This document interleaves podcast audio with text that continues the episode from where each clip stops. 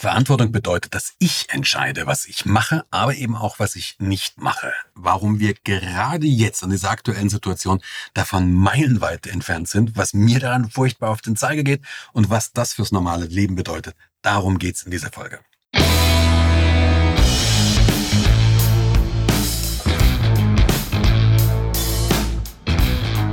Herzlich willkommen zu Be the Captain, deinen Podcast um alle Themen rund um Kommunikation, um Management und eben auch um Verantwortung. Und genau darum geht es. Es geht in diesem, Pod, in diesem Podcast, in dieser Folge um Verantwortung. Mein Auslöser, oder was mich gerade im Moment so aufregt dabei, ist diese Achsen dieser aktuellen Geschehnisse, die wir gerade haben um Rammstein. Du hast es mit Sicherheit mitbekommen. Im Moment ist die Presse wirklich davon voll. Es gibt massive, harte Vorwür Vorwürfe, vor allen Dingen gegen den Sänger äh, Till Lindemann, dass der eben junge Frauen in Situationen gelockt hat, in, die sie nicht, in denen sie nicht sein wollten, dass da Drogen im Spiel waren und so weiter. Kurzer Einschub vorneweg. Wenn sich diese Beschuldigung, wenn sich diese Anschuldigung, wenn die sich erhärten, wenn es also wirklich so ist, dass äh, die Band oder irgendjemand oder er Menschen in eine Situation gebracht hat, die, in der sie nicht sein wollten, wenn die und gegebenenfalls sogar unter Drogen gesetzt worden sind und wenn dann sexuelle Gewalt an diesen Menschen ausgeübt worden ist, dann ist das schlicht und einfach zum Kotzen. Dann gibt es, dann gibt's, dann ist das ein ganz klarer Straftatbestand und der muss dann auch verfolgt werden und entsprechend bestraft werden. Und hier haben wir den riesigen Unterschied. Wir haben einen riesigen Unterschied zwischen Schuld und Verantwortung. Verantwortung bedeutet nämlich, dass du eine bewusste Entscheidung triffst. Du triffst eine ganz bewusste Entscheidung, mache ich eben was oder mache ich etwas nicht. Und wir im deutschen Sprachen verwechseln häufig ein paar Sachen. Wir haben zum Beispiel eine, eine Formulierung, die gibt es im Englischen in der Form nicht. Du kannst im Deutschen die Verantwortung übernehmen oder du kannst jemanden zur Verantwortung ziehen. Das bedeutet aber auch, dass wir den eigentlich nicht zur Verantwortung ziehen, sondern eigentlich ziehen wir diesen Menschen aufs Schafott. Also wir ziehen diesen Menschen auf den Richtblock. So, und jetzt nochmal. Wie gesagt, mir geht es überhaupt nicht darum, irgendetwas zu relativieren. Wenn diese, wenn diese Anschuldigungen sich als richtig herausstellen, dann sollte man mit der kompletten Konsequenz und, und auch wirklich heftig das sanktionieren, weil ich persönlich lehne jede Form von Gewalt ab. Ich lehne absolut jede Form von Gewalt ab und ich lehne vor allen Dingen Gewalt gegen Schwächere ab. Das finde ich persönlich zum Kotzen, geht mir tierisch auf den Zeiger. Ähm, nichtsdestotrotz haben wir hier einen Effekt, wo wir uns ein paar Sachen vielleicht mal anschauen sollten. Ähm, weil es passieren ein paar interessante psychologische Effekte in der ganzen Situation, die wir gerade im Moment haben. Ich möchte auf zwei von diesen Punkten ein bisschen genauer eingehen. Der erste Punkt ist, wir lieben es, wir, das Mensch an sich, es liebt es, andere scheitern zu sehen. Und vor allen Dingen, je höher der Status des Menschen war, der jetzt plötzlich am Straucheln ist, umso heißer, umso, Entschuldigung, geiler finden wir es, wenn wir diesen Menschen jetzt scheitern sehen. Es war noch nie irgendetwas schöner, als den König zum Schafott zu führen. Und genau diese Situation haben wir jetzt. Wir haben einen Bass, wo alles darauf schießt, zu versuchen, diesen Menschen zu Fall zu bringen.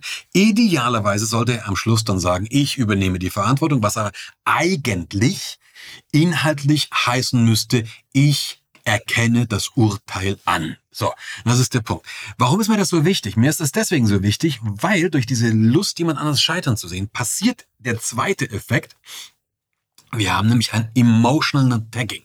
Bei diesen Vorwürfen, die gerade im Raum stehen, die auch so heftig sind, ähm, passiert es so schnell, dass du, dass demjenigen, der beschuldigt wird, ein Emotional Tag auf, auf die Rübe gedrückt wird. Und Batz, ab jetzt ist es sehr, sehr, sehr, sehr, sehr, sehr schwer. Sehr, sehr, sehr, sehr schwer, hier noch einigermaßen objektiv über den Fall an sich nachzudenken. Ich weiß nicht, wie es dir geht. Vielleicht ist in dir jetzt in den letzten Minuten, wo ich diesen Podcast hier oder wo du diesen Podcast hörst, ein paar Mal schon die Hutschuhe hochgegangen, wo du sagst, wie kann der Brandl, wie kann der sowas jetzt rechtfertigen? Ich rechtfertige gar nichts, überhaupt nichts. Das Einzige, worum es mir geht, ist tatsächlich zu sagen, hey, lass uns nochmal genauer hinschauen, lass uns mal drauf schauen, was hier eigentlich gerade passiert und ob wir das in dieser Form so wollen. Fakt ist aber, es wird hier jemanden massiv beschuldigt. Damit wird dem automatisch so ein Tag auf die Rübe gedrückt und plötzlich heißt jeder, der jetzt irgendwas hier mal hinterfragt, vielleicht mal einen anderen Kontext setzt, der rechtfertigt das. Überhaupt nicht. Aber so der erste Effekt, ganz, ganz wichtig, ist dieses Emotional Tagging. Achten wir mal drauf, wie schnell das geht. Der zweite, und das macht mich mindestens so wuschig dabei, das ist das, was mir wirklich auf den Zeiger geht. Es gibt einen Effekt, wo wir dann ganz, wo, wo du ganz klar unterscheidest, okay, das sind die Guten, das sind die Bösen, ja? Und jeder, jeder will möglichst schnell noch auf der Seite der Guten stehen. Da kommen Leute, da kommen Leute, die jetzt dann äh, bei Instagram und bei, bei, bei Twitter äh, sich ganz deutlich von der Band distanzieren und sagen, da gehe ich nie wieder hin. Die zelebrieren sexuelle Gewalt. Da kann ich echt nur sagen, ey, sag mal, Leute, habt ihr sie noch alle? Habt ihr in den, hab, ich meine, okay, wenn ich noch nie auf einem Rammstein-Konzert war, wenn ich noch nie einen Song von denen gehört habe, okay Okay, aber Freunde der Luftfahrt, lest euch mal ein paar Texte von der Band durch. Wo finde ich die? www.internet.com. Geh einfach mal rein, gib Lyrics Rammstein an, liest da die Texte durch. Schau dir ein paar Videos an. Da siehst du Till Lindemann, wie er auf einem Riesenpimmel sitzt, ja, und dieser Riesenpimmel ejakuliert irgendwas. Ich habe keine Ahnung, was es genau ist. Was da, ich will's ehrlich gesagt auch nicht wissen. Aber wenn du dir die Texte durchliest und dann jetzt plötzlich überrascht davon bist, dass der oder die Band sexuelle Gewalt zelebriert und verherrlicht, dann kann ich dir ehrlich gesagt nicht mehr helfen, weil das steht im Text drin. Und jetzt kommt das, worüber mich wirklich aufrege. Weil plötzlich kommen so alle Menschen, die jetzt sagen, wir sind die Guten. Da kommt ein Verlag, der allen Ernstes seit Jahren, seit Jahren mit Till Lindemann zusammenarbeitet, der ein paar Bücher veröffentlicht hat in denen du tatsächlich es Gedichte, die sind so so ähnlich wie die wie die Songtexte von von Rammstein. Das kannst du gut finden, das kannst du scheiße finden. Du kannst sagen, sowas darf man nicht veröffentlichen, ist alles gut. Was ich aber Asche finde, ist, dass ich das erstmal veröffentliche, damit ziemlich viel Geld verdiene und alles ist schick und plötzlich geht was los.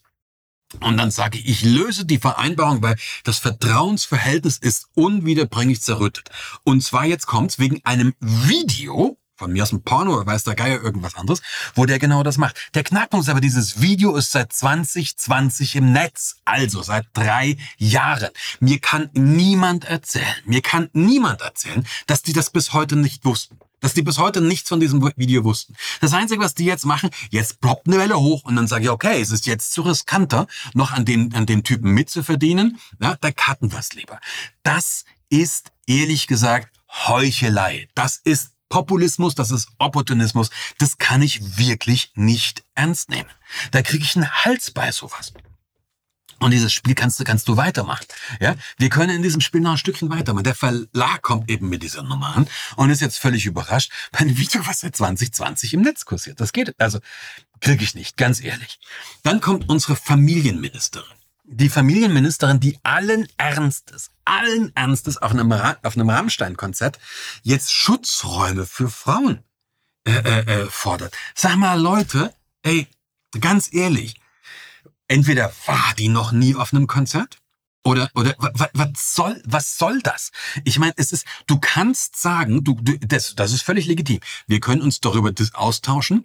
Ähm, ist Sohn ist das wirklich noch Kunst oder ist es tatsächlich Verherrlichung von Gewalt und dagegen sollten wir was machen. Darüber, darüber kannst du diskutieren. Aber du kannst nicht Jahre, Jahrzehnte das haben und ey, Leute, selbst ich kenne die Band und selbst ich weiß in etwa, um was es in, die Te um, in den Texten geht, obwohl es echt nicht meine Lieblingsband ist. Aber jetzt einfach sagen, wow, wir fordern das. Und den, den, den, den noch eins drauf setzt äh, die Berliner Innensenatorin die dann allen Ernstes den Schneid hat, zu sagen, ich verbiete die Aftershow-Partys. Ich reg mich schon wieder auf. Also erstens, auf welcher Rechtsgrundlage will sie das denn bitte tun? Wie willst du denn eine Party verbieten? Das kannst du gar nicht.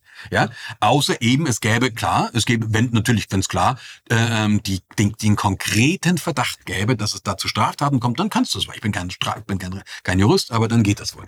Nur die Innen, die, die Innensenatorin kann nicht einfach eine, eine, eine, eine Party verbieten. Das, was, was soll das? Und bloß um eine geile Headline zu haben, das geht nicht. Dann liest ein bisschen weiter, dann steht drunter in den Liegenschaften, die sie verwaltet, wird es nicht zu einer Aftershow-Party kommen. Okay, das schränkt ein kleines bisschen ein, aber ganz ehrlich, glaubt die allen Ernstes, dass eine Band wie Rammstein eine Aftershow-Party macht in einer Liegenschaft, die vom Land Berlin verwaltet wird.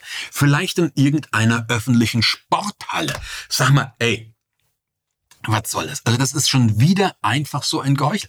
Und warum ich mich darüber aufrege, ich komme gleich noch drum, weil die sich um das, was sie eigentlich tun müssten, nämlich nicht kümmern. Das, was eigentlich einen Sinn wäre, nämlich dass sie wirklich die Verantwortung übernehmen für die Situation, dass sie die Verantwortung da übernehmen. Wie kann es eigentlich dazu kommen? Wie kann es eigentlich dazu kommen, dass junge Mädchen, junge Männer, junge Frauen in so eine Situation überhaupt reinkommen? Darüber höre ich nichts von einer Familienministerin oder einer, einer Innensenatorin. Aber kann man noch ein bisschen, wir können noch ein Stückchen weitergehen. Und natürlich ist es auch, was mir jetzt was jetzt naheläge, wäre zu sagen, auch hey, und die Mädels, die müssten sich auch erstmal überlegen, wo gehen sie da eigentlich hin? Also wenn ich einfach mal so angesprochen werde und willst du auf eine Aftershow-Party von Till Lindemann kommen? Hey, wenn ich ein bisschen was über Musik oder Rock'n'Roll-Geschichte weiß, dann habe ich schon mal was gehört, was auf Aftershow-Partys passiert. Das möchte ich aber genau nicht. Also da möchte ich jetzt genau nicht den Finger darauf zeigen und sagen, die sind selber schuld. Ganz überhaupt nicht. Davon distanziere ich mich auch. Aus einem ganz einfachen Grund. Weil die Mädels sind das schwächste Glied in der Kette. Die sind definitiv das schwächste Glied in der Kette. Die sind in einer Art und Weise, natürlich, wenn eine junge, wenn eine junge Frau, die, die den anhimmelt, Fan ist, wenn die gefragt wird, willst du auf die Aftershow-Party? Natürlich sagt die ja. Also da kann ich nicht allen Ernstes sagen, dass ich von diesem jungen Mädchen, von dieser jungen Frau jetzt erwarte, dass die hier eine differenzierte Entscheidung trifft und dass die sagt, okay, nee, die, ich habe nach einer vernünftigen Risikoabwägung mich entschieden, dass ich mich da, das ist ein Blödsinn, so funktioniert's nicht. Ja? Nichtsdestotrotz spielt dieser ganze Punkt zusammen. Und jetzt kommen wir zu dieser Sache, was ich eigentlich damit meine. Wenn ich den Begriff Verantwortung ernst nehme, dann komme ich nochmal zu meiner Ursprungsfrage zurück. Dann komme ich zu, oder zur Ursprungsaussage. Verantwortung bedeutet, dass ich entscheide, was ich tue, aber eben auch, was ich nicht tue. Das bedeutet natürlich auch, dass ich überhaupt in der Lage bin, diese Entscheidung zu treffen. Jetzt haben wir es relativ easy. Jetzt haben wir es relativ easy. Wenn ein, ein, ein Till Lindemann dem muss klar sein, dem muss klar sein, in welcher Rolle er sich befindet. Das muss ihm klar sein. Ein Mensch mit so viel Exponiertheit, dem muss klar sein, es gibt dieses Phänomen Power Distance, da habe ich in anderen Podcasts schon drüber gesprochen, Machtdistanz, dem muss einfach klar sein, dass er in einer extrem mächtigen Position ist. Und dann muss er die Verantwortung haben, darüber nachzudenken, okay, wie nutze ich diese Position und wo sind die Grenzen? Das kann man im Jahr 2023 von einem erwachsenen Mann, aber natürlich auch von einer erwachsenen Frau verantworten. Ver verlangen. Also das muss ihm klar sein. Eine Familienministerin die muss sich die Frage stellen, wie kann es im Jahr 2023 immer noch so sein, dass reihenweise junge Frauen alles dafür geben, in diese Raw Zero gestellt zu werden und dann einfach mitgehen und dann offensichtlich sich nicht trauen oder es nicht schaffen, Nein zu sagen. Wie kann es sein, dass im Jahr 2023 unter jungen Menschen, jetzt mache ich keinen Unterschied zwischen Mädchen und Jungs, wie kann es da sein, dass die offensichtlich immer noch nicht so viel Verantwortungs, na, wie soll ich das sagen? Nicht Verantwortungsbewusstsein, aber dass die so viel innere Stärke haben. Ja, dass es, dass es ihnen möglich ist zu sagen, nein bis hierher und nicht weiter. Wir reden über jeden Scheißdreck, jeden Mist, darüber diskutieren wir. Da machen wir das noch, da machen wir. Aber das, was, was wir jetzt machen, Sie fordert Schutzräume. Was ihr dabei nicht mal ansatzweise klar zu sein scheint, ist, dass sie damit genau das Gegenteil von dem bewirkt, was sie eigentlich bewirken. Ich hoffe, dass sie es eigentlich bewirken will. Wenn ich einen Schutzraum fordere, dann bedeutet das, dass diese Menschen Schutz brauchen. Das heißt aber im Umkehrschluss, dass sie sich nicht selber schützen können. Und hier wird's schwierig, weil hier laufe ich ganz groß Gefahr, dass ich eine sich selbst erfüllende Prophezeiung installiere. Nämlich, dass ich irgendwas selber nicht mehr glaube, ha, ich kann mir nicht selbst helfen, äh, das geht sowieso nicht, ich habe jetzt hier gerade keinen, Schutz, keinen Schutzraum, Entschuldigung, wenn ich hier polemisch werde. Aber so geht's nicht. Das, was wir machen müssten, wäre nochmal tatsächlich Selbstwertgefühl, Selbstbewusstsein und innere Stärke, dass wir uns darüber Gedanken machen, wie kann ich den Mädels, wie kann ich jungen Menschen, jungen Frauen, jungen Männern das vermitteln. Eine Innensenatorin, die müsste sich mal darüber Gedanken machen, okay, wie gehen wir in so einer Stadt wie, wie, wie, wie Berlin überhaupt mit Gewalt um? Also was, was ist das hier überhaupt für ein Thema? Und so weiter. Und nochmal, es geht mir darum, wie kann ich diese Verantwortung stärken? Von einem Mann in meinem Alter erwarte ich, dass er sich darüber Gedanken macht, welche Verantwortung habe ich und dass er diese Verantwortung auch trägt dass er die übernimmt und dass er ihr vor allen Dingen gerecht wird. Das kann ich von einem jungen Mädchen nicht in dieser Form erwarten, einfach weil da auch logischerweise eine Lebenserfahrung fehlt. So, und jetzt übertragen wir das Ganze aber mal auf die Situation, in der wir uns befinden, auf Situationen im echten Leben, in der Politik zum Beispiel, weil Ramscham ist natürlich eine Sache, die ist jetzt gerade richtig hochgepoppt, aber du kannst das genauso mit Herrn Habeck nehmen, mit Herrn Habeck und diesem Heizungsgesetz oder was da jetzt gerade passiert. Ich gebe zu, wenn du mich ein bisschen kennst, ich bin mit Sicherheit kein Wähler der Grünen. Aber ich bin ein überzeugter Demokrat und diese Partei und dieser Mensch ist nun einmal gewählt. Fertig.